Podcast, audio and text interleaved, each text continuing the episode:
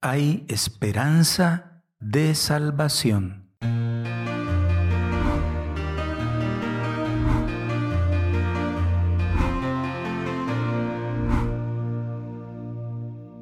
El Rincón de la Palabra.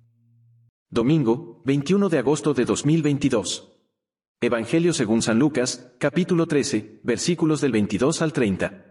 En aquel tiempo, Jesús pasaba por ciudades y aldeas enseñando y se encaminaba hacia Jerusalén. Uno le preguntó, Señor, ¿son pocos los que se salvan? Él les dijo, Esforzaos en entrar por la puerta estrecha, pues os digo que muchos intentarán entrar y no podrán. Cuando el amo de la casa se levante y cierre la puerta, os quedaréis fuera y llamaréis a la puerta diciendo, Señor, ábrenos.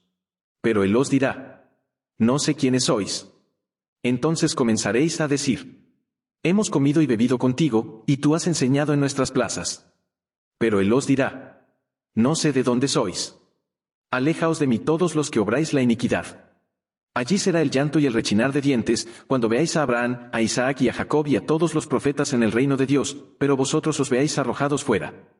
Y vendrán de oriente y occidente, del norte y del sur, y se sentarán a la mesa en el reino de Dios. Mirad, hay últimos que serán primeros, y primeros que serán últimos. Palabra del Señor. Gloria y honor a ti, Señor Jesús.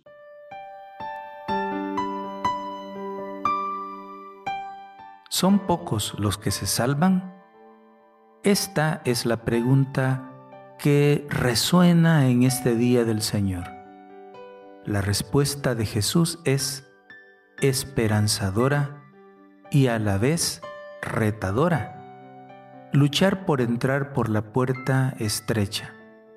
La puerta estrecha está construida con materiales muy preciosos, como la justicia, y la práctica del derecho, es decir, de la misericordia de Dios. Solo quienes construyen la vida con estos materiales pueden gozar de la dicha del Señor. Muchos de los primeros pueden quedarse por fuera si no asumen los valores del reino. Hoy también nos damos cuenta que seguir a Jesús es algo más profundo que simple prácticas exteriores. Jesús sabe si estas prácticas exteriores son coherentes con lo que hay en nuestro corazón. En el reino de Dios hay últimos que serán primeros y primeros que serán últimos.